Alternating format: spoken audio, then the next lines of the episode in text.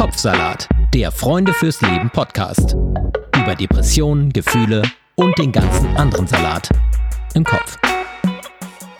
Sie haben eine Pille dafür. Sie haben eine Industrie.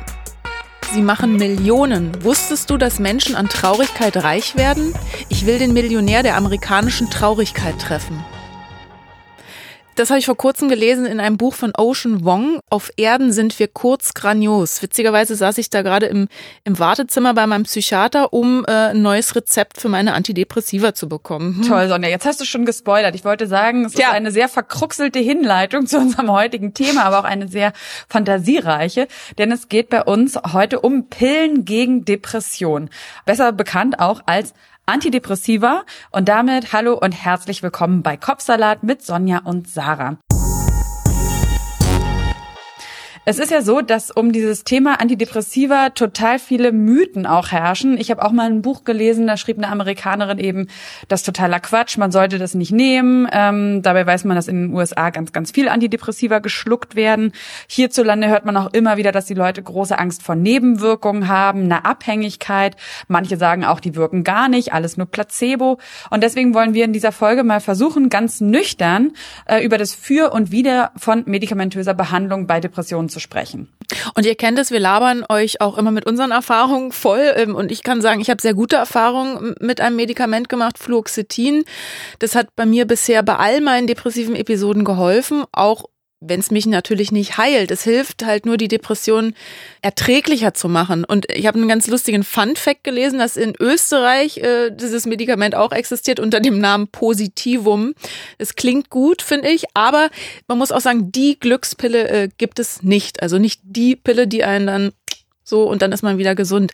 Und überhaupt wurde die Wirkung der Antidepressiva nur zufällig entdeckt.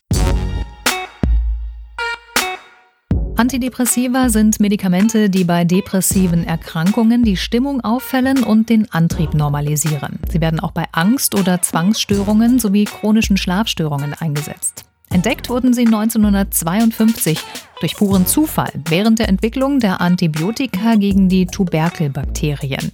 Ein Antibiotikum in der Tuberkulosebehandlung war Iproniazid. Ärzten im Seaview Hospital auf Staten Island in New York fiel die stimmungsauffällende, antriebssteigernde Wirkung dieses Mittels auf, selbst wenn sich die Tuberkulose der Patienten nicht besserte.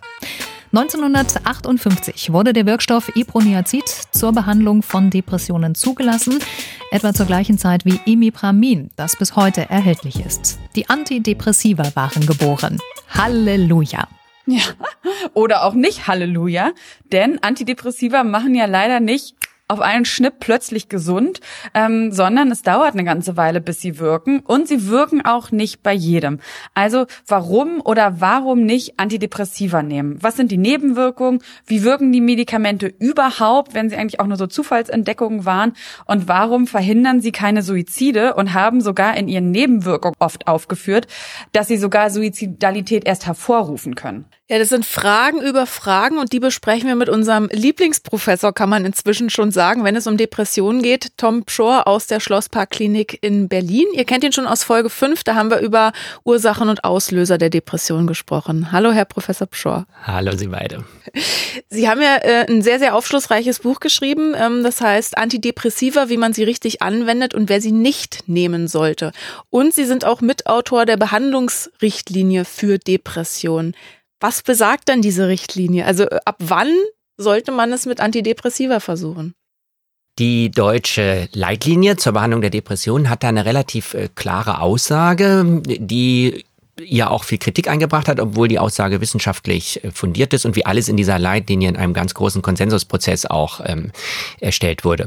Und da muss man nach dem Schweregrad der Depression unterscheiden. Und die Leitlinie sagt ganz klar, leichte Depressionen sollen nicht generell mit einem Antidepressivum behandelt werden. Bei mittelgradigen Depressionen wird es als eine Möglichkeit vorgeschlagen und nur bei schweren Depressionen sagt die Leitlinie, hier sollte man grundsätzlich dem Patienten zu einem Antidepressivum raten. Und der Grund für diese Unterscheidung ist, dass wir aus Studien oder aus der Analyse von vielen Hunderten von Studien wissen, dass nur bei den schweren Depressionen in den Studien das Antidepressivum so klar besser ist als Placebo, als ein Scheinmedikament, dass dieser Abstand überhaupt sich lohnt. Bei den leichten Depressionen ist das minimal über Placebo und dann sagt man, dafür sind die Risiken und Nebenwirkungen eigentlich nicht zu rechtfertigen. Es sind eben keine Zuckerpillen, ähm, darauf werden wir bestimmt gleich noch kommen, äh, dass sie verschiedene Risiken und Nebenwirkungen haben. Viele vertragen es auch recht nebenwirkungsarm, aber das weiß man ja vorher auch nicht. Was man ja immer wieder hört, wirklich ist diese äh, Antidepressiva machen auf jeden Fall abhängig. Kann man da sagen, ja, machen sie, nein, machen sie nicht oder jein, machen sie manchmal? Das kann man eigentlich doch deutlich beantworten, wenn man es jetzt mal vergleicht mit so Beruhigungs- oder Schlafmitteln wie Diazepam, Handelsname Valium oder Lorazepam. So eine Abhängigkeit machen sie nicht. Die Menschen fangen nicht an, immer mehr davon zu nehmen. Sie fangen nicht an, es heimlich zu nehmen. Sie können das nicht auf dem Schwarzmarkt äh, kaufen. Und wenn man, wenn man Antidepressivum nimmt, giert man auch nicht danach, wann darf ich endlich die nächste Tablette nehmen? Äh, ist, ist schon die Uhrzeit und ziehe es eine halbe Stunde vor. Das sind alles so Zeichen für Abhängigkeit. Aber was sie machen können, und das ist eins der Abhängigkeitszeichen. Wenn man sie nach einer etwas längeren Einnahme weglässt, kann es Entzugssymptome äh, geben. Das ist auch ein klassisches Abhängigkeitszeichen. Dann kommen die ulkigsten Symptome, meistens so für ein bis zwei Wochen, grippeartige Symptome, Gefühl, als ob man Stromschläge unter der Haut hat, Schwindel, Unruhe. Manches fühlt sich so an wie die Depression. Dann denkt man, die kommt jetzt gleich wieder. Ähm, Wenn es aber Entzugssymptome sind, dann geht das meistens nach ein bis zwei Wochen weg. Aber ein einzelnes solches Abhängigkeitssymptom, diese Entzugssymptome, reicht noch nicht, dass man dann sagen kann, Antidepressiva machen abhängig. Aber man kann sie eben nicht abrupt absetzen, sondern man muss sie ausschleichen lassen, wie es heißt. Ne? Ja, also wir haben ein, ein zweites, äh, noch gravierenderes Problem, wenn man es nach äh, längerer Zeit äh, absetzen will. Die Entzugssymptome, die sind unangenehm und irritierend, wenn man nicht weiß, was das ist. Da hilft Aufklärung. Das müssen die Ärzte und Ärztinnen schon bevor es losgeht sagen. Das kann beim Absetzen Probleme machen und erst recht, wenn man gemeinsam spricht, es aufzuhören. Aber das ist meistens, von, hört von alleine auf, selbstlimitierend nennen wir das. Und wenn man weiß, was das ist, kann man das aushalten. Das andere Problem, was mir in den letzten ein, zwei Jahren zunehmend Sorgen macht, weil die Hinweise sich darauf verdichten, das ist ein sogenannter Rebound-Effekt. Und Rebound heißt, wenn wir nach einer längeren Zeit das Antidepressivum weglassen, klar sind wir nicht mehr vor der Depression geschützt, dass dann wieder mal eine depressive Episode kommen kann, ist klar, wenn das Medikament nicht mehr hilft. Aber Rebound heißt, dass möglicherweise das Risiko, dass die nächste Depression kommt, deutlich erhöht ist. Die Depression kommt schneller, prompter und auch stärker und lässt sich mitunter auch schwerer behandeln. Und das wäre natürlich ein ziemliches Problem, wenn wir vorübergehend mit dem Medikament helfen, aber wenn man es dann irgendwann mal wieder loswerden will, dann haben wir das Problem verdoppelt. Ähm, da fehlen uns noch so richtig die ganz guten Zahlen, um das auch so in Prozentzahlen äh, zu bringen, aber vieles äh, spricht klar dafür, dass es dieses Rebound-Phänomen, dieses Rebound-Problem geben mhm. kann. Okay, weil im letzten Jahr war ich halt fünf Monate ohne Medikament, also ich habe es langsam ausschleichen lassen, dann war ich äh, fünf Monate ohne und zack war die nächste Episode da und da habe ich dann gedacht, Ah, das ist ja auch nicht so schön. Ausschleichen haben sie schon mal sehr gut gemacht. Äh, das verringert dieses Rebound-Risiko höchstwahrscheinlich, aber es kann es nicht auf Null senken. Wir haben also in der Klinik oft Patienten, die zehn Jahre ihr Antidepressivum genommen haben, dann ganz brav mit dem Arzt oder der Ärztin besprechen, jetzt schleichen wir das mal aus und sechs Wochen später sind die bei uns in der Klinik, ähm, was einem wirklich Sorgen macht. Aber könnte man dann nicht an, ganz einfach sagen, okay, gibt ja auch andere Medikamente, wenn man die anfängt zu nehmen, die muss man einfach ein Leben lang nehmen? Ja, will man das, wenn man mit 20 ein erstes Mal eine depressive Episode bekommt, äh, will man dann sich gleich entscheiden für den Rest des Lebens äh, Medikamente Weiß man ja auch nicht, ne? Ob das ist ja, ja ne, ne, nicht, also eigentlich eine schwierige Entscheidung. Klar, wir haben Patienten, die das inzwischen seit Jahrzehnten nehmen. Es sind jetzt keine äh, keine Langzeitorganschäden bekannt, nicht so wie wenn man Cortison zu lange nimmt, dass die, dann die Knochendichte abnimmt und man Osteoporose kriegt oder äh, einen Leberschaden. Das ist nicht in dieser Form äh, bekannt. Ein bisschen, wenn ich gerade sage, ein bisschen Osteoporose können äh, ein Teil der Antidepressiva tatsächlich machen. Das wäre vielleicht noch so am ehesten. Und sie können, also das gilt jetzt beides vor allem für die Untergruppe der SSRI, eine sehr häufig verschriebene Untergruppe der Antidepressiva, die können auch das Risiko, dass man eine innere Blutung bekommt, etwas erhöhen, aber auf sehr niedrigem Niveau. Das ist vor allem dann ähm, relevant, wenn man zusätzlich noch einen, ein Medikament nimmt, was die Blutgerinnung hemmt, weil man zum Beispiel schon mal einen Schlaganfall hatte. Aber ansonsten, also jetzt, dass man sagt, wenn man es 30 Jahre macht, dann ist die Niere kaputt, äh, das kann man nicht sagen. Zu den Nebenwirkungen kommen wir auf jeden Fall auch noch, aber jetzt haben wir schon ein bisschen diese Wirkweise angesprochen. Also mein Medikament gehört, glaube ich, auch, korrigieren Sie mich, wenn es falsch ist, zur selektiven Serotonin-Wiederaufnahme genau, hämmern. SSRI. SSRI. Also richtig. ich frage mich immer, SSRI, habe ich geguckt, Selective Serotonin Reuptake Inhibitor. ne? zu Englisch und deswegen SSRI, die erhöhen die Serotoninkonzentration im Gehirn, im synaptischen Spalt. Ganz genau. Wie machen die das?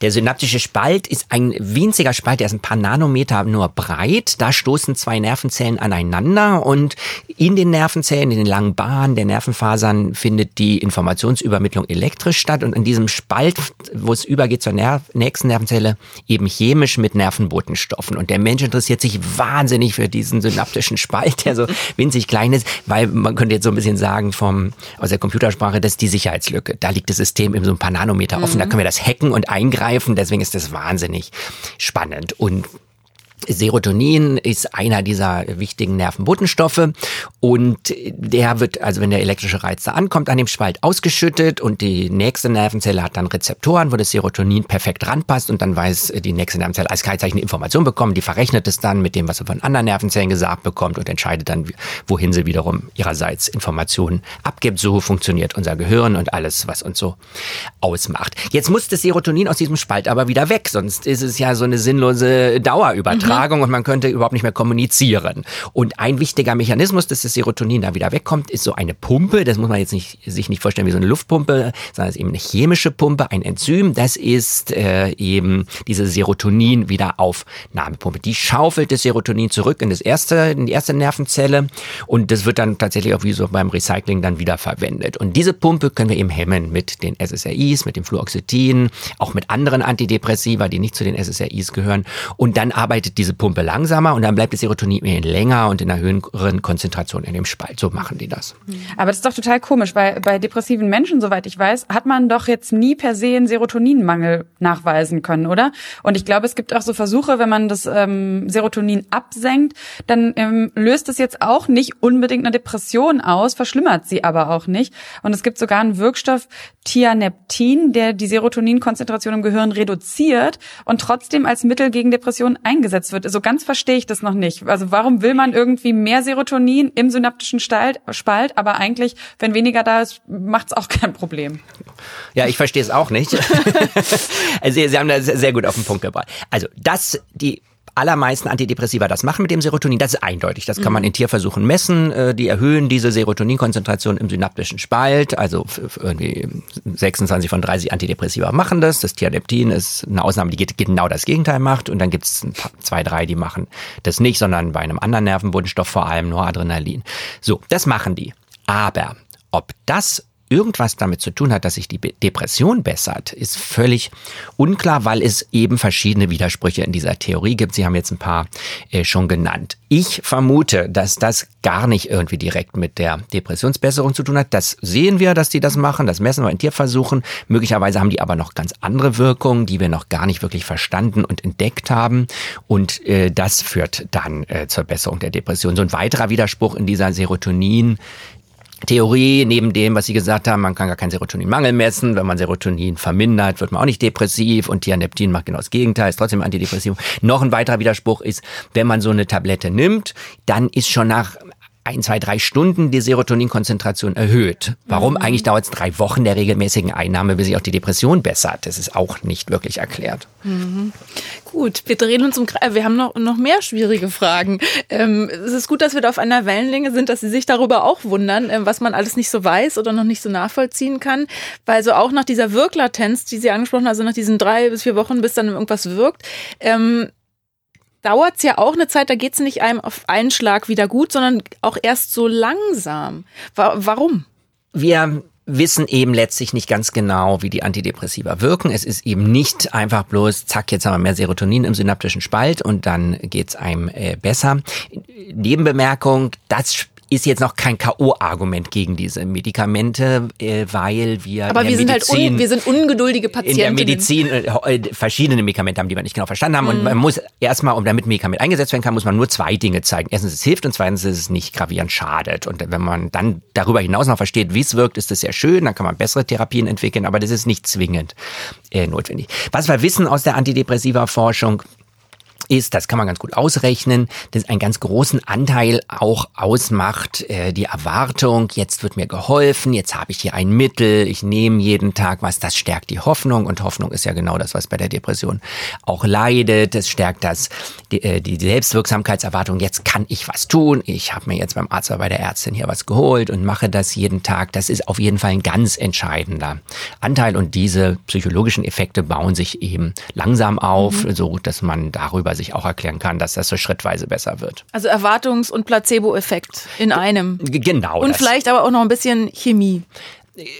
Genau, also man kann das ja auch ausrechnen, indem man eben guckt, wie gut bessern sich in den vielen, vielen Hunderten von Studien, die gemacht wurden, die depressiven Patienten, die per Los nur Placebo bekommen haben, wie gut bessern die sich mit dem echten Medikament und dann kann man äh, noch gucken, wie bessern sich denn depressive Menschen, die weder ein Placebo noch ein äh, Antidepressium mhm. bekommen. Die haben wir in den Psychotherapiestudien. Da gibt's dann diese sogenannten Wartelistengruppen. Dann sagt man, die eine Hälfte kriegt sofort Psychotherapie und damit man das vergleichen kann, wie gut das hilft, sagt man, den anderen müssen ein halbes Jahr warten, dann kann man die ein halbes Jahr beobachten ohne Psychotherapie. So, die haben nicht mal einen Placebo-Effekt, mhm. weil die kriegen mhm. auch keine Placebo-Tablette. Die können sich auch nicht äh, einbinden. Vielleicht habe ich ja Glück und habe das echt erwischt. Und dann kann man das ausrechnen, die Besserung, die ein Mensch oder 100 Menschen verspüren, wenn sie ein paar Wochen lang Antidepressivum nehmen, geht zu einem Viertel darauf zurück, dass Depressionen sich einfach auch von alleine bessern. Sind episodische Krankheiten, die können auch äh, aufhören.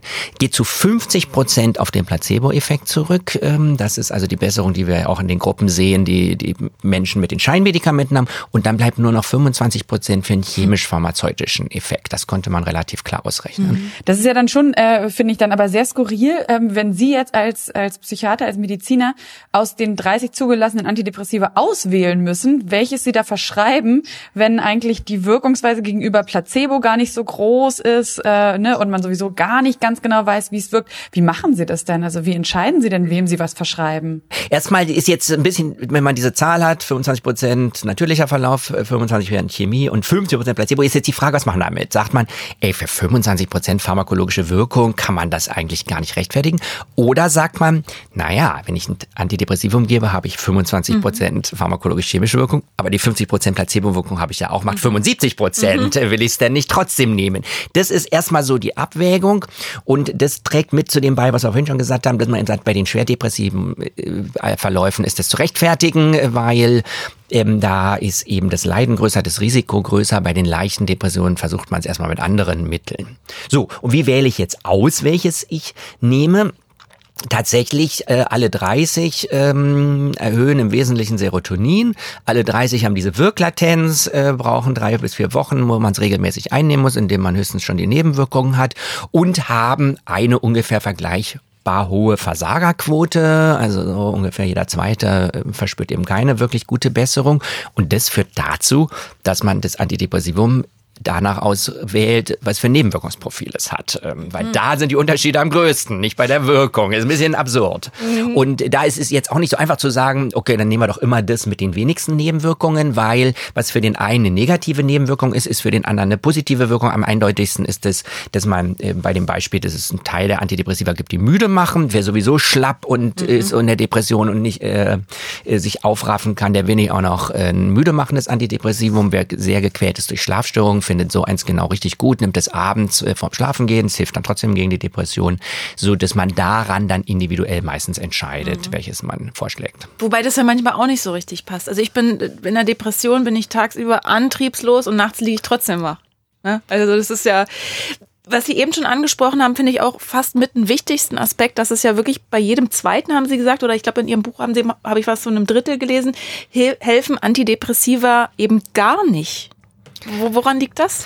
Ja, das addiert sich mit dieser Wirklatenz, muss man mal ganz ehrlich sein, natürlich ganz ungünstig, weil das führt dann in der Praxis, so sieht die medikamentöse Depressionsbehandlung aus, dazu, dass wir ein zeitaufwendiges Versuchs- und Irrtumsverfahren haben. Ne, man sucht eins aus und dann jetzt müssen es drei Wochen einnehmen und erst in drei Wochen wissen wir, gehören sie zu den, zu der Hälfte, wo es geholfen hat oder zu der Hälfte, wo es nicht richtig äh, geholfen hat.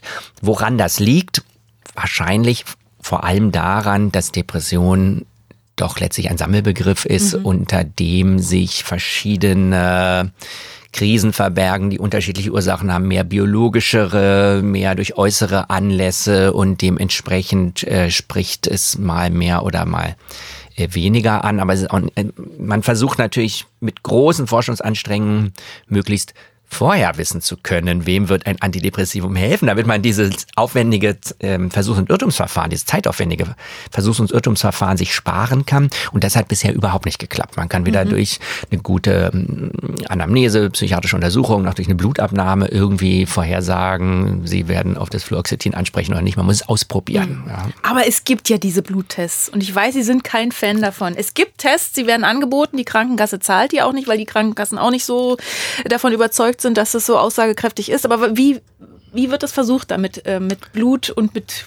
da werden bestimmte Gene untersucht auf Mutationen, äh, ganz gezielte Gene, die beim äh, Stoffwechsel äh, der Antidepressiva eine Rolle spielen. Äh, der eine Test von der Firma Stada untersucht ein bestimmtes Gen, was ein Enzym herstellt, das die Antidepressiva wieder abbaut. Und jetzt kann ich vorstellen, wenn das sehr aktiv ist, dieses Enzym, dann werden die Antidepressiva sehr, sehr schnell abgebaut und dann braucht man vielleicht eine höhere Dosierung oder so. Das andere, der andere Test, der untersucht ein Enzym, was das Gehirn sa sauber halten soll. Das ist so ein Schutzenzym, das schmeißt nämlich alle Fremdstoffe raus aus dem Gehirn zurück ins Blut. Mhm. Und Antidepressiva, Teil der Antidepressiva wird von diesem Enzym erkannt als fremd, kenne ich nicht und schmeißt das raus. Und das ist das Gleiche, wenn das sehr aktiv ist, kommt im Gehirn wenig an und da muss es aber hin. Klingt jetzt plausibel und klingt gut, aber äh, diese Tests sind ohne ausreichende wissenschaftliche Grundlage. Zum einen untersuchen sie lediglich ähm, ein paar isolierte Mutationen auf diesem Gen, die zu einer Veränderung der Enzymaktivität führen. Es gibt auch noch viele weitere Mutationen, die sind noch gar nicht alle entdeckt und das heißt, man hat überhaupt keine Sicherung,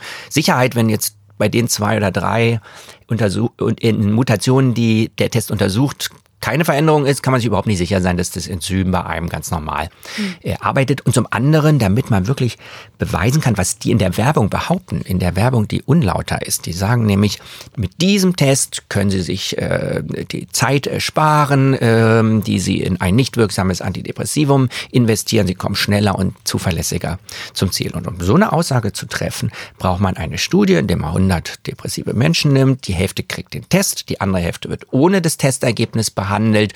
Und dann muss man gucken, ob die, bei denen die Entscheidung nach dem Test äh, ausfällt, äh, wirklich tatsächlich schneller und zuverlässiger gesund werden. Mhm. Daran habe ich erhebliche Zweifel und solange es solch einen Test nicht gibt, sollte man es nicht äh, machen und dass die Kassen das nicht bezahlen, hat seinen guten Grund und deswegen werden diese Tests beworben mit großem Aufwand, dass die Patienten selber in die Tasche greifen sollen. Der eine Test kostet 400 Euro. Puh.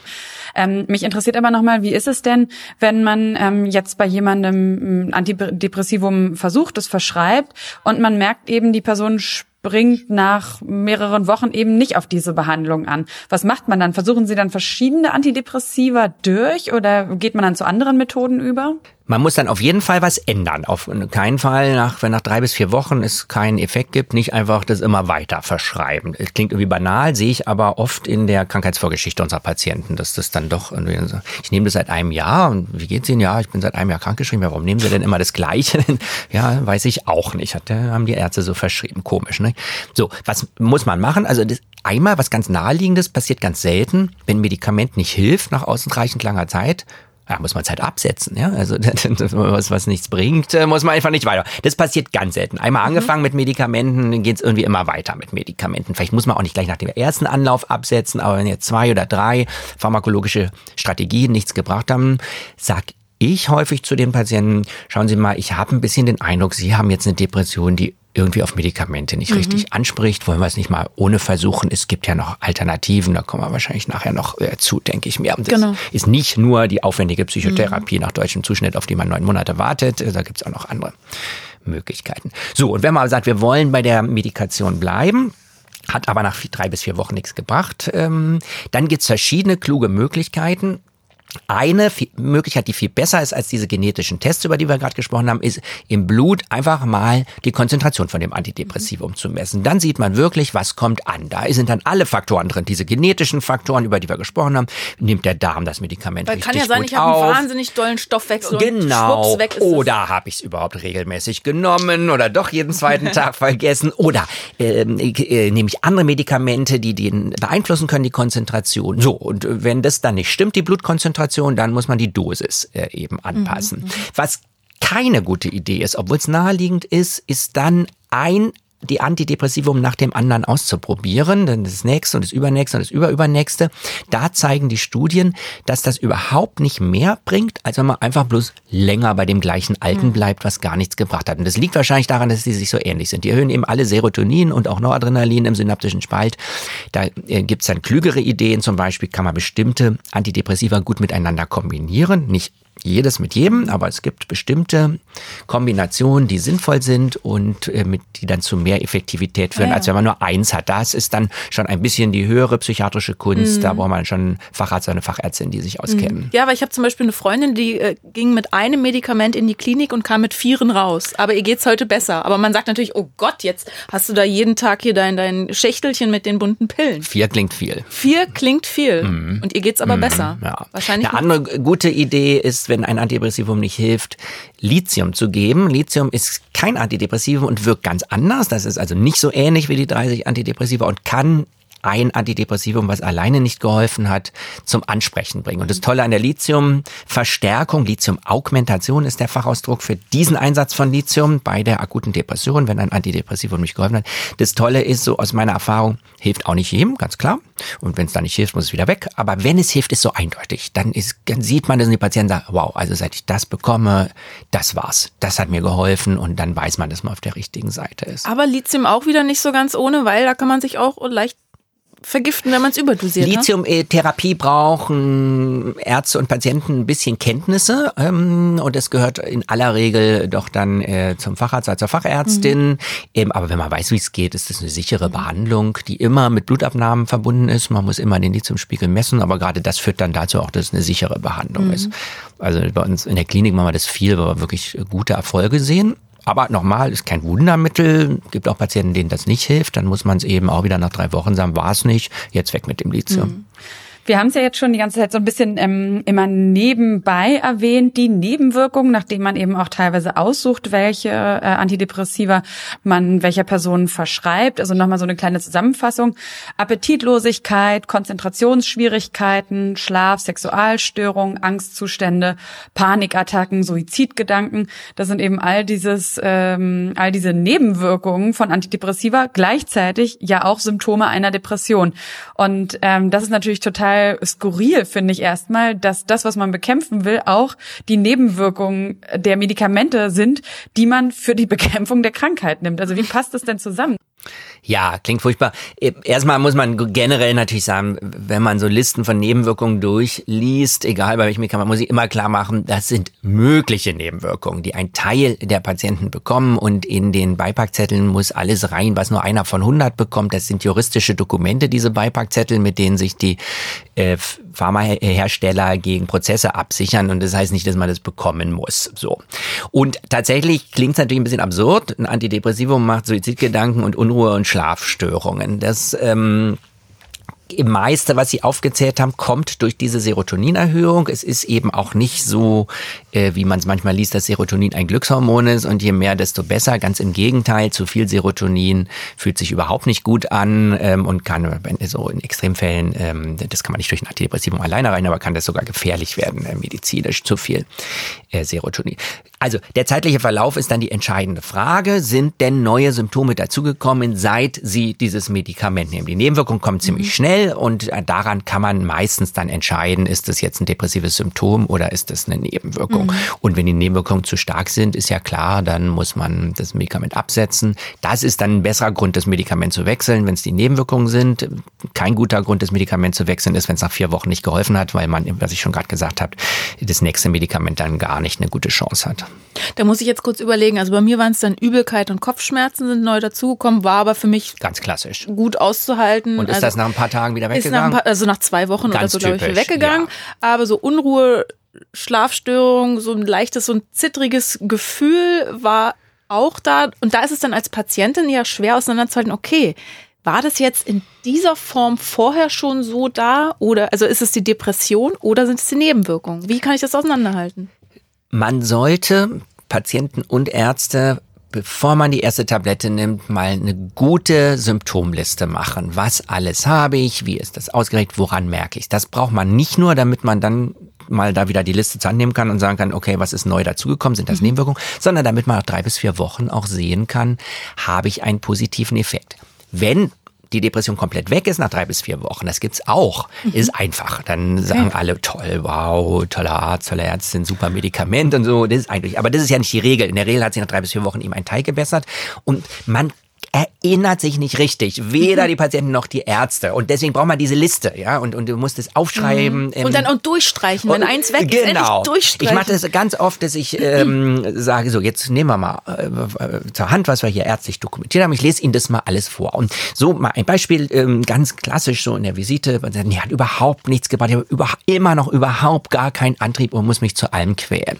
Und wenn man sich dann nochmal anguckt, dann sieht man, okay, aber ich wache nicht mal um 3.30 Uhr auf, sondern erst um 6 Uhr. Das Grübeln geht nicht mehr bis 14 Uhr, sondern noch bis 10 Uhr am Tag. Mhm. Ja, stimmt. Eigentlich esse ich den Teller wieder auf. Der Appetit ist wieder da. Das sind so Dinge, die man eben dann nur mitkriegt, wenn man diese Liste gemacht hat. Und die Liste hilft einem eben auch, bei der Frage, habe ich neue Symptome, die dann eher Nebenwirkungen sind. Ich möchte es nochmal nachfragen, weil ich meine, wir, wir erwähnen das jetzt immer so ähm, als eine Nebenwirkung, aber die Suizidgedanken, ich meine, das ähm, sind ja dann Suizidgedanken, bedeutet ja nicht nur immer Gedanken, sondern da kann ja auch dann doch manchmal als Folge der Suizid auftreten. Deswegen fände ich das nochmal wichtig zu sagen, ähm, wie häufig ist das?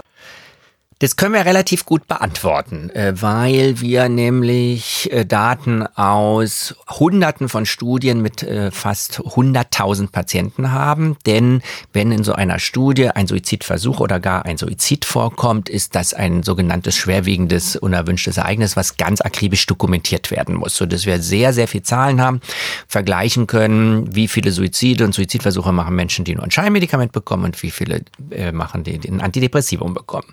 Und das Erste, was mal ganz klar gesichert ist, wo man gar nicht wissenschaftlich mehr darüber diskutieren kann, erstaunlich genug, die Antidepressiva führen nicht dazu, dass man weniger Suizid und Suizidversuche macht. Das mhm. möchte man eigentlich ja erwarten mhm. bei Medikamenten, die gegen Depressionen helfen. Suizidversuche sind eben ein typisches äh, schwerwiegendes depressives Symptom. Müsste ja eigentlich weniger werden. Das kann man beantworten. Da brauchen wir auch keine neuen Studien mehr. Die mhm. Datenlage ist. Aber verfehlen, verfehlen Antidepressiva dann nicht ihre, ihre Wirkung? Weil wenn man sagt, äh, ähm, Depression ist die Erkrankung, die, die am häufigsten mit Selbsttötung einhergeht und die Medikamente, die ich gegen diese Erkrankung nehme, man muss sich eben klar sein, ich behandle dann vielleicht die Depression mit dem Antidepressivum, aber nicht das Suizidrisiko, weil das sinkt nicht. Es klingt jetzt komisch, wieso, wie kann das so getrennt ja. sein? Aber das ist eben nochmal was ganz eigenes um eine Suizidhandlung zu machen, sich selbst was anzutun, braucht es eben nicht nur depressive Verzweiflung, da braucht es auch Entschlusskraft, da braucht es Aggression, Autoaggression, in dem Fall Handlungsfähigkeit und da haben die eben keinen schützenden Einfluss. Aber äh, um auf die Frage zu kommen, ähm, kann es das sogar erhöhen. Ähm, da äh, streiten sich so ein bisschen die Gelehrten, aber die Tendenz geht dahin, dass das Risiko tatsächlich leicht erhöht ist und relativ klar ist es erhöht bei jungen Menschen. Jung ist da so ungefähr bis 25 Jahre. Und das kann eben nur bedeuten, dass man da ganz besonders gut aufklären muss über das Risiko und ähm, jedem Patienten, jeder Patientin sagen muss, bitte melden Sie sich umgehend, wenn plötzlich so Gedanken kommen, die Sie vorher nicht hatten. Und da muss man sagen, wo können die sich melden, wo können die sich 24 Stunden melden, äh, ganz konkret, äh, weil das tatsächlich passieren kann. Das ist wahrscheinlich auch diese erhöhte Serotoninmenge, die dazu dazu beiträgt. Mhm. Ähm, ich würde noch mal gerne auf was anderes zu sprechen kommen. Ich habe ja keine Antidepressiva bisher genommen, habe ja dafür ähm, sehr sehr gute Erfahrungen mit Johanniskraut gemacht. Das ist ja frei verkäuflich in der Apotheke und ähm, das ist so ein bisschen ähnlich insofern, als dass es sich da auch erstmal aufbauen muss, irgendwie so ein Spiegel.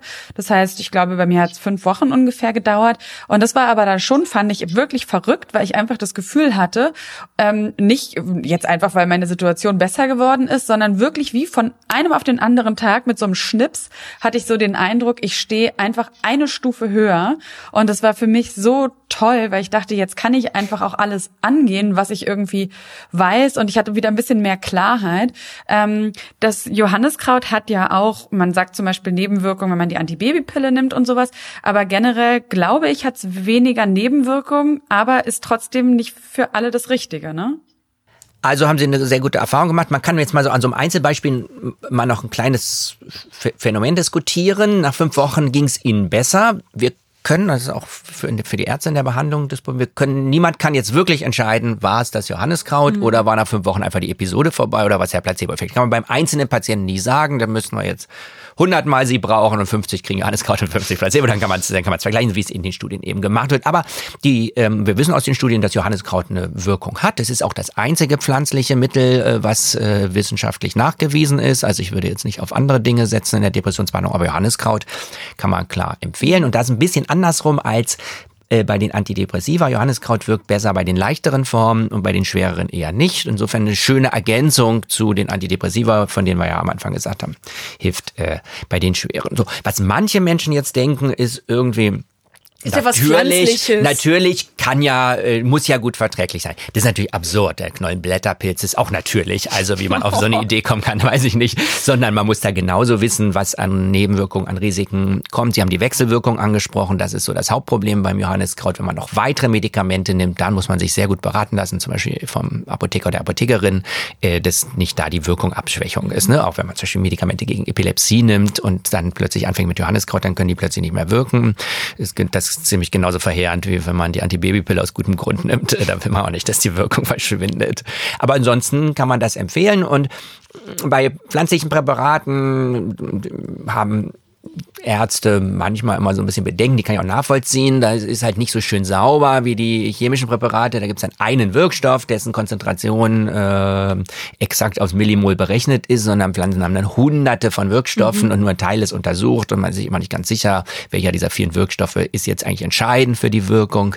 Äh, das macht es ein bisschen mhm. unübersichtlich, weswegen manche Ärztinnen und Ärzte das nicht so schätzen. Und Chemie ist es ja dennoch, weil also Chemie ist ja auch was Natürliches. Es, ist, es ja. klingt immer so widersprüchlich, aber das verstehen, glaube ich, die meisten nicht. Das ist äh, die Chemie. Klar. Bloß die, äh, die Wirkstoffe, die wir in äh, Antidepressiva haben, sind dann synthetisch ne, genau. ne, hergestellt und so hat man es aus der Pflanze. Genau, aber mhm. das ist mehr Zufall, was die Natur jetzt mhm. herstellt an Chemie und was wir im Labor herstellen. Ja. Bei Johanneskraut äh, ist wichtig, dass man aus der Apotheke sich das äh, Präparat besorgt und sich da auch beraten lässt. Da gibt es viele unterdosierte Dinge. Johanneskraut-Tee aus, aus dem Drogeriemarkt äh, kann nicht gegen eine Depression helfen, viel zu schwach dosiert. Ich würde gerne mal so, so, so, zum Thema Forschung kommen und so einen Ausblick, weil wir jetzt ja auch über die Nebenwirkungen gesprochen haben und dass wir gar nicht so genau wissen, warum die Antidepressiva wirken, wenn sie wirken.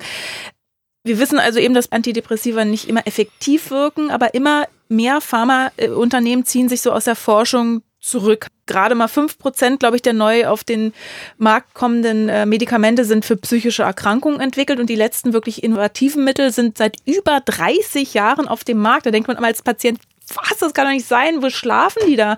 Äh, Warum keine Neuentdeckungen? Ja, also wir haben eigentlich einen Riesenbedarf nach neuen mhm. Medikamenten. Nicht, wir wünschen uns Antidepressiva, die zuverlässiger wirken, nicht bei 15, aber bei 90 Prozent und die schneller wirken und ohne Nebenwirkungen. Die aber auch heilen und man genau. wird nie wieder Nicht krank. schnell, so wie so ein gutes Anti Antibiotikum nach zwei bis drei Tagen oder wie eine Schmerztablette nach, ähm, 30 nach, Minuten. nach 30 Minuten. Mal kleine Nebenbemerkung, dass die so verzögert wirken. Ähm, darüber hatten wir gesprochen und mhm. wir hatten mhm. über Abhängigkeit gesprochen. Mhm. Da ist wahrscheinlich ein Zusammenhang. Dadurch, dass die so verzögert wirken, machen die auch nicht abhängig abhängig. Ne? Wenn man Antidepressivum nehmen würde und nach 30 Minuten ist der ja, Antrieb ja. super und die Stimmung, dann hätten wir wahrscheinlich ein Abhängigkeitsrisiko. Solche Antidepressiva gibt's ja, die nach 30 Minuten super Stimmung und Antrieb machen, zum Beispiel Kokain.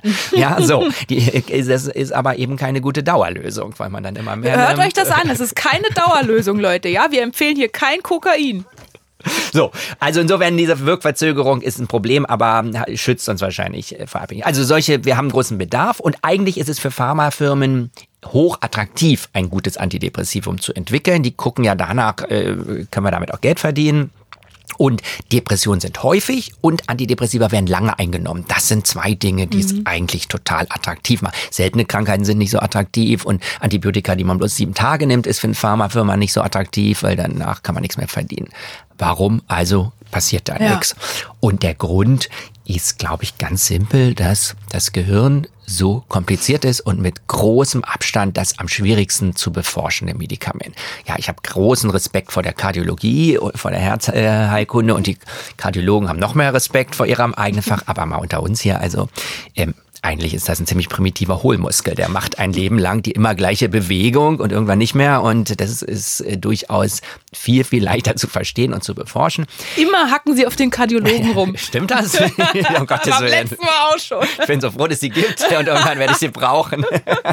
so, und ähm, das nächste Problem bei der Erforschung ist, dass natürlich die Medikamentenforschung, ob man das schön findet oder nicht, immer mit Tierversuchen beginnt. Mhm. Und die depressive Maus, äh, die haben wir eben nicht.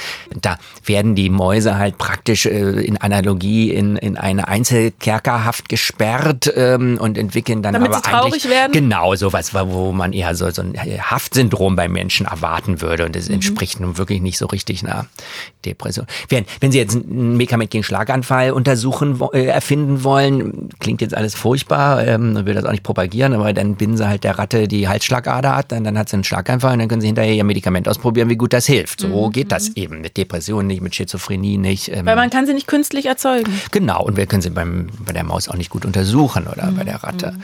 Also das sind, glaube ich, die Hauptgründe, warum ähm, wir da nichts haben. Und wir hatten ja verschiedene neue Wirkansätze, zum Beispiel ähm, vor 15 Jahren, äh, vielleicht ungefähr Medikamente, die das Cortisonsystem runterfahren mhm. und dagegen wirken. Und dann gab es einen ganz großen Hype, ist glaube ich schon 20 Jahre her, und ganz große Hoffnung, ja, die waren dann nicht verträglich, die haben die Leber kaputt gemacht, musste man stoppen, äh, die Versuche. Andere Ansätze, äh, die helfen dann einfach nicht ähm, und, und äh, funktionieren nicht. Also jetzt ist ja ganz groß gerade Cannabinoide, medizinisches Cannabis. Ganz klare Botschaft, hilft gegen verschiedene Sachen, aber bei Depressionen gibt es mhm. überhaupt keine Erkenntnis. Also gegen depressive Symptome kann man das nicht verschreiben. Aber was ist denn mit Ketamin? Ketamin ist ja eigentlich ein Narkosemittel.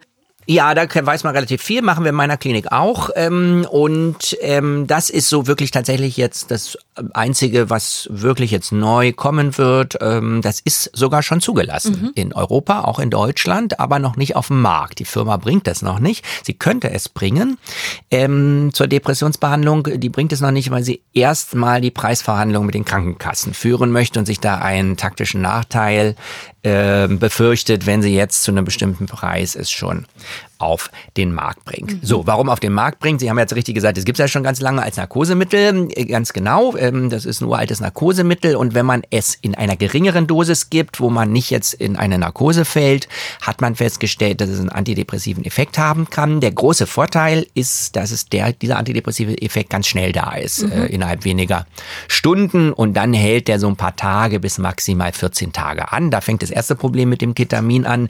Wie oft macht man es dann neu? Wie lange kann man das eigentlich geben? Denn Ketamin gibt's ja auch in der Drogenszene. Mhm. Das ist eine Substanz, die da auch äh, missbraucht wird. Und Weil das, halt auch so ein bisschen dissoziative genau, Zustände hervorruft, genau. dass man so denkt, Tagtraum uh, und ja. plötzlich Erscheinungen mhm. und ein bisschen wie LSD. Was ist jetzt neu? Ähm, zum einen eben, dass man jetzt auch eine Zulassung für die Depressionsbehandlung bekommt. Sonst ist es eben ein Einsatz außerhalb der Zulassung, weil es ja eigentlich für Narkosen da ist. Mhm. Das darf man unter bestimmten Dingen machen als Arzt, kann, kann man Medikamente für andere Indikationen geben, äh, aber ist immer ein bisschen riskant. Und es ist natürlich total unpraktisch als Infusion, brauchst du mal jemanden, der dir die Nadel legt und so. Und das Neue, was jetzt zugelassen ist, ist eben ein Nasenspray. Als mhm. Tablette funktioniert es nicht gut, weil es im Magen-Darm-Trakt abgebaut wird, aber Nasenspray Nasenspray, wird es ja direkt ins Blut aufgenommen. Und in den USA ist es als Nasenspray Spray auch schon, verfügbar auf, ja. und in, in, Deutschland könnte man es zulassen. Die mhm. Firma bringt es aber noch nicht.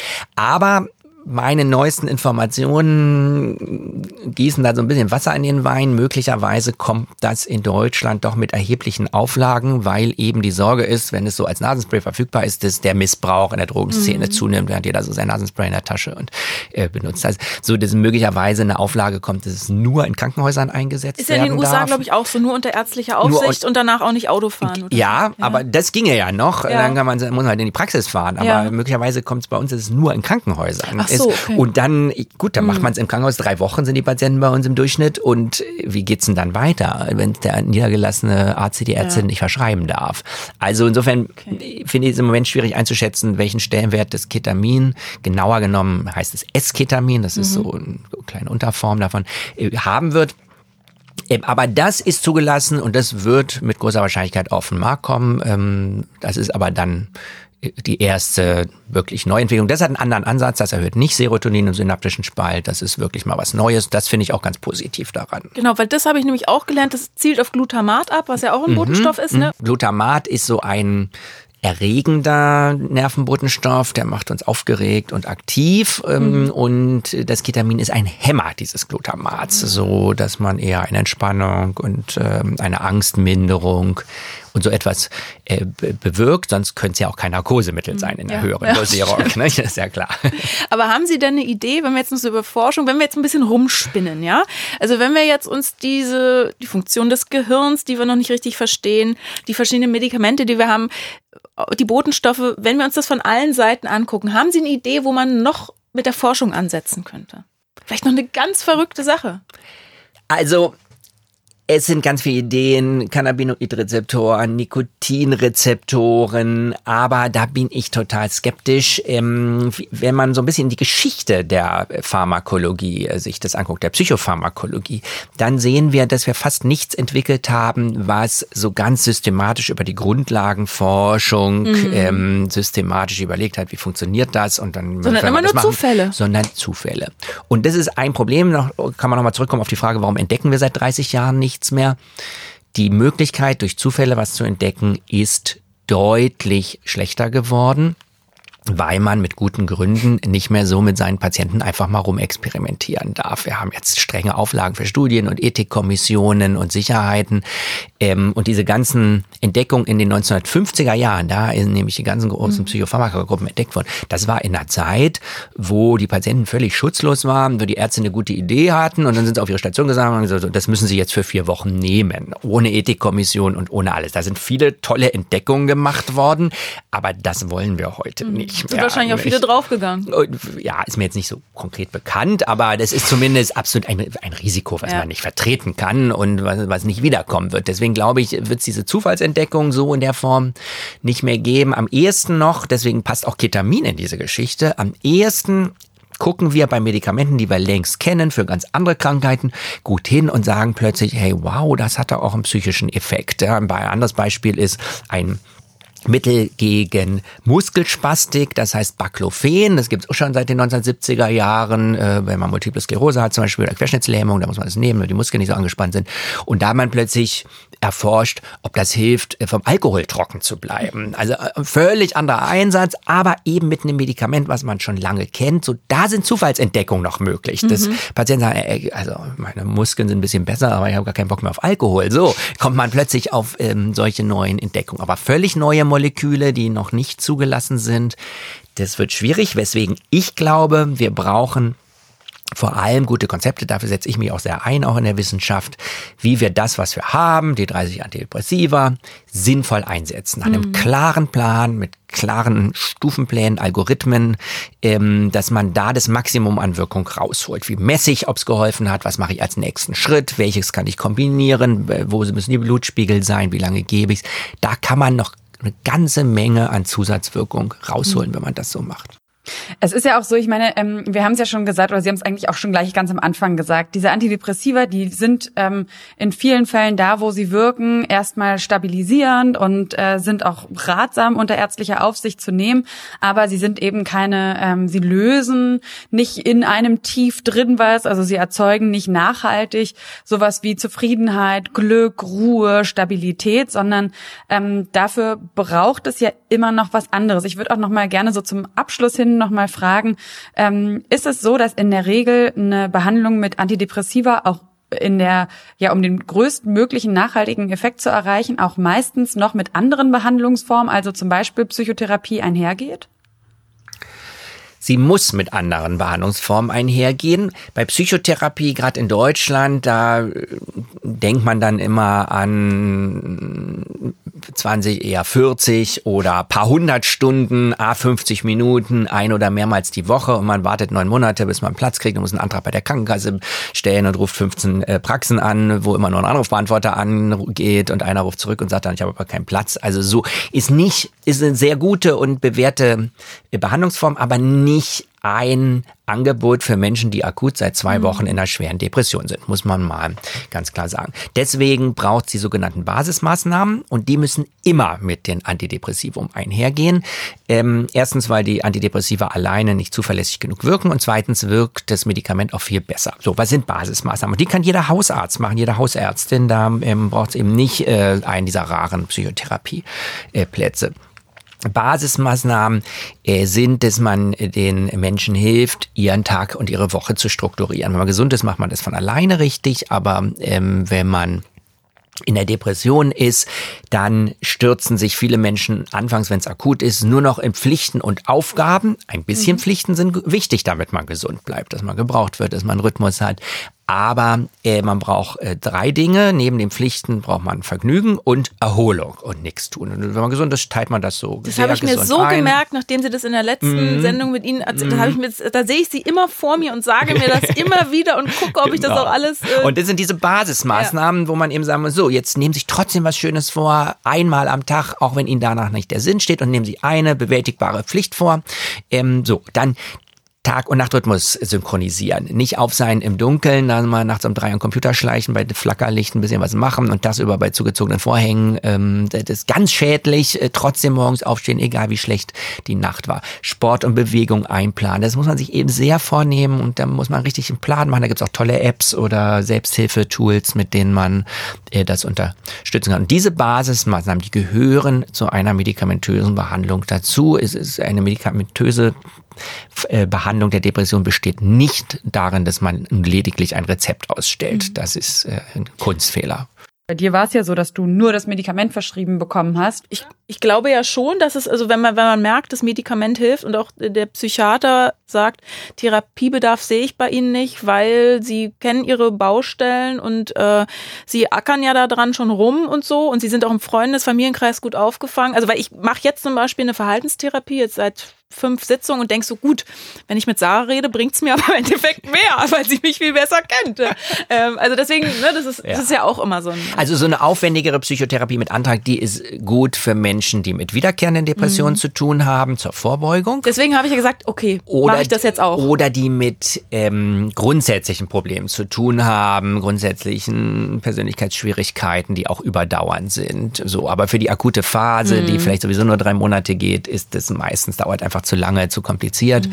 Da braucht es diese Basismaßnahmen und wenn es eine schwere Depression ist, durchaus auch ein Antidepressivum. Wenn ich das jetzt so überspitzt nochmal frage, kann man sagen, dass Antidepressiva eigentlich nur die Symptome bekämpfen und nicht die Ursachen, weil die kennen wir ja auch nicht so genau. Ja, Sie, Sie beantworten das schon. Ne? Das ist sicher richtig, aber das klingt dann natürlich so ein bisschen vorwürflich. Wir, wir wissen ja die Ursache der Depression nicht wirklich. Da haben wir ja schon einen ganzen Podcast mhm. drüber gemacht, äh, wie vielfältig und äh, mit wie viel Fragezeichen das mhm. ist. Also wenn wir die Ursache so klar wüssten, dann könnte man das ja versuchen. Also das gilt ein bisschen für alle Strategien, dass man eine Ursache, wenn man nicht weiß, welche sie ist, äh, natürlich auch nicht gezielt behandelt. Mhm. Zum Schluss noch ein kleiner Blick in die Zukunft. Ich zitiere nochmal aus einem Buch, was ich kürzlich gelesen habe, weil das passt hier auch so gut rein. Marc-Uwe Kling schreibt in seinem Science-Fiction-Roman Quality Land, das Vorzeigeprodukt des Startups, die persönliche Pille, stimmt Heilmittel und Dosierung exakt auf die DNA von einzelnen Individuen ab und hilft gegen alles. Ständiges Feedback von Sensoren am und im Patienten verändert die Zusammensetzung und Dosierung der nächsten Pille, die pünktlich am nächsten Morgen von einer Mini-Drohne geliefert wird. Das wäre doch eine Vorstellung, oder? Für Antidepressiva? Naja, reduziert den Menschen auf seine DNA-Frequenz, äh, halte ich für nicht zielführend. Mhm. Ähm, vielleicht um Geld damit zu verdienen, aber nicht um den Menschen wirklich zu helfen. Aber personalisierte Medizin ist schon was, woran rumgeforscht wird, oder? Also ehrlich gesagt ist psychiatrische Behandlung immer personalisierte Medizin, weil sie müssen immer in der Psychiatrie noch mehr als in allen anderen Bereichen der Medizin ihren Patienten, ihre Patientin gut kennen, die Lebensgeschichte mhm. kennen, die Vorgeschichte, das erheben wir äh, sehr detailliert detailliert und gründlich äh, und personalisierte Medizin bedeutet eben nicht, dass man nur das Genom analysiert. Damit sind wir auch nicht wirklich weit gekommen. Wir, wir haben jetzt mhm. seit über 20 Jahren ist das menschliche Genom komplett entschlüsselt. So richtig zum Durchbruch hat es zumindest äh, bei den psychischen Erkrankungen nicht geführt. Also hat überhaupt zu keinem Fortschritt geführt. Deswegen haben Genetiker wahrscheinlich auch wahnsinnig häufig Depressionen. Vielleicht und die Genetiker, die können sehr gut äh, die Sequenzen von Viren äh, analysieren und da braucht man so ein Virus, ist halt ganz primitiv und da kann man aus dem Gen wirklich viel ablesen. Sie hacken aber auch auf den anderen Fachdisziplinen rum heute. Nein, ich, nein, also, ich, also da bin ich froh, dass wir die Genetiker haben und dass die Virologen versuchen, die Viren zu verstehen. Absolut, mhm. ja. ja. Also das heißt, wir brauchen einfach noch ein bisschen Geduld. Ähm, wir müssen uns, solange es noch nichts Neues, Personalisiertes, noch nicht die Wunder-Superpille gibt, äh, müssen wir uns einfach auf die altbekannten Mittel, also auf die Antidepressiva, 30 an der Zahl, die es schon gibt, verlassen, auf Psychotherapiemethoden und natürlich wirklich auch auf äh, das, wie Sie es gesagt haben, ähm, ja, ich sag mal so Alltagspflege, eine Pflicht, eine Kür pro Tag auf Dinge, die generell jedem gut tun und eine Pause. Und äh, abschließend würde ich gerne Sonja dich nochmal fragen. Jetzt hast du ja auch nochmal neue Informationen bekommen. Ähm, was sagst du jetzt nach all dem, was du jetzt schon wieder gelernt hast? Bleibst du bei deinem Medikament oder würdest du jetzt vielleicht doch absetzen und mal was anderes versuchen? Nee, bei mir hat's ja äh, gut geholfen und ich nehme es nach wie vor und jederzeit wieder, weil die Nebenwirkungen bei mir ja wirklich, also ich sag das, ich krieg das immer bei anderen mit, was die für Nebenwirkungen haben. Da denke ich immer so, pff, Übelkeit, Kopfschmerzen, ist mir doch egal, wenn ich dann irgendwann wieder so eine Selbstwirksamkeit äh, bemerke, bei mir in so eine Besserung, was du vorhin auch gesagt hast, bei dir mit dem Johanneskraut, also so ein Step, dass man sich dann selbst am Schopf wieder ein bisschen aus dem Sumpf ziehen kann. Ähm, das ist ja längst bei allen Patienten nicht so, deswegen bin ich dem Medikament schon sehr dankbar. Und es gibt aber noch viel zu tun, haben wir auch gehört in der Forschung. Wir wissen halt einfach viel zu wenig. Das äh, macht es spannend, das bleibt spannend und ähm, deswegen bleiben wir da dran an diesem Thema. In diesem Sinne, vielen Dank fürs Zuhören und bis zum nächsten Mal bei Kopfsalat. Ja, vielen Dank und ich wünsche natürlich allen Hörerinnen und Hörern, die selbst damit zu tun haben, dass es ganz schnell aufwärts geht. Kopfsalat ist ein Projekt der Deutschen Depressionsliga e.V. und wird finanziert durch die Barmer Krankenkasse. Wenn ihr euch nicht sicher seid, ob ihr selbst unter einer Depression leidet oder Freunde, Verwandte und Bekannte, dann geht zum Hausarzt. Infos zu weiteren Anlaufstellen und Krisenberatungen findet ihr auf der Homepage von Freunde fürs Leben frnd.de. Was glaubt ihr denn, was ihr seid? Verdammt nochmal. Verrückt oder sowas? Ihr seid es nicht. Kopfsalat. Der Freunde fürs Leben Podcast.